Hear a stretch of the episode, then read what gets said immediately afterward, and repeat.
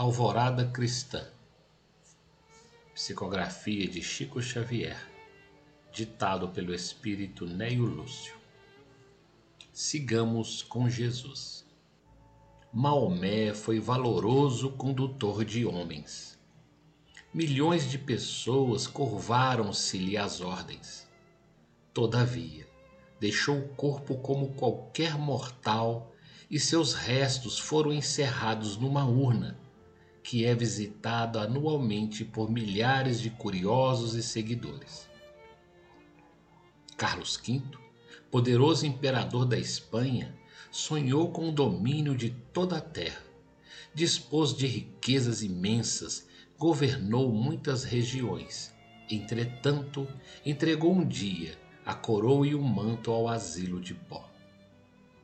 Napoleão era um grande homem, fez muitas guerras, dominou milhões de criaturas. Deixou o nome inesquecível no livro das nações.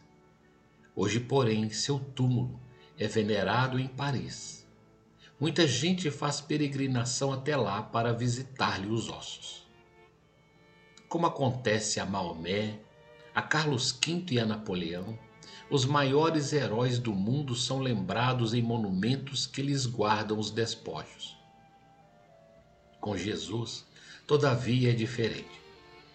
No túmulo de Nosso Senhor não há sinais de cinzas humanas, nem pedrarias, nem mármores de preço com frases que indiquem ali a presença da carne e do sangue.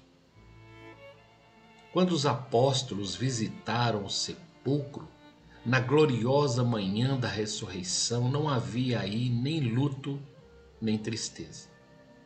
Lá encontraram um mensageiro do reino espiritual que lhes afirmou: Não está aqui. E o túmulo está aberto e vazio há quase dois mil anos. Seguindo, pois, com Jesus através da luta de cada dia, jamais encontraremos a angústia da morte, e sim a vida incessante.